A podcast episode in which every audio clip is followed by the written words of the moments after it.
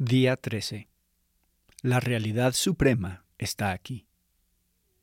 Ahora bien, el punto principal de lo que se ha dicho es este.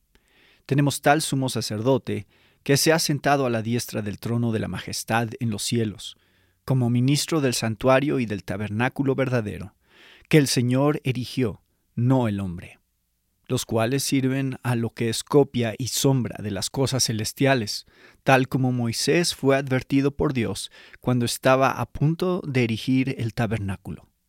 Pues, dice él, haz todas las cosas conforme al modelo que te fue mostrado en el monte. Hebreos 8, 1 al 2, 5. Lo hemos visto, pero hay más. La Navidad es el reemplazo de las sombras por el objeto real. Hebreos 8, 1 al 2, es como un resumen.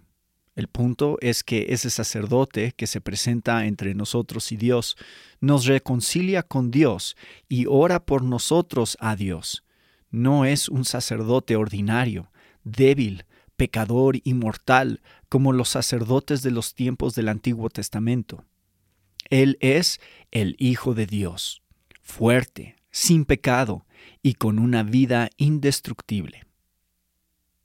No solo eso, sino que Él no ministra en un tabernáculo terrenal con todas las limitaciones de lugar y espacio, y expuesto al desgaste y al daño de las polillas y las inundaciones y los incendios y la destrucción y los robos. No. Hebreos 8.2 dice que Cristo ministra por nosotros en el tabernáculo verdadero que el Señor erigió, no el hombre.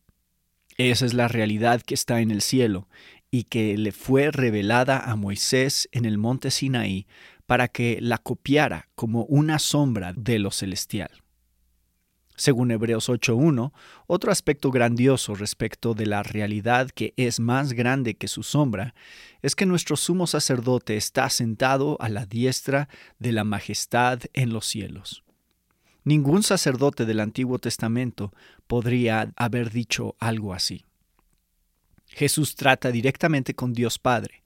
Él tiene un lugar de honor a la diestra de Dios. Es infinitamente amado y respetado por Dios. Él está permanentemente junto a Dios. Esta no es la sombra de la realidad, como eran las cortinas y los tazones y las mesas y los candeleros y las vestiduras y las lazadas y las ovejas y los cabritos y las tórtolas. Esta es la realidad definitiva y suprema. Dios y su Hijo interactuando en amor y santidad por nuestra salvación eterna. La realidad suprema es las personas de la Trinidad en una relación trabajando una con la otra respecto a cómo su majestad y santidad y amor y justicia y bondad y verdad deberán ser manifestadas en un pueblo redimido.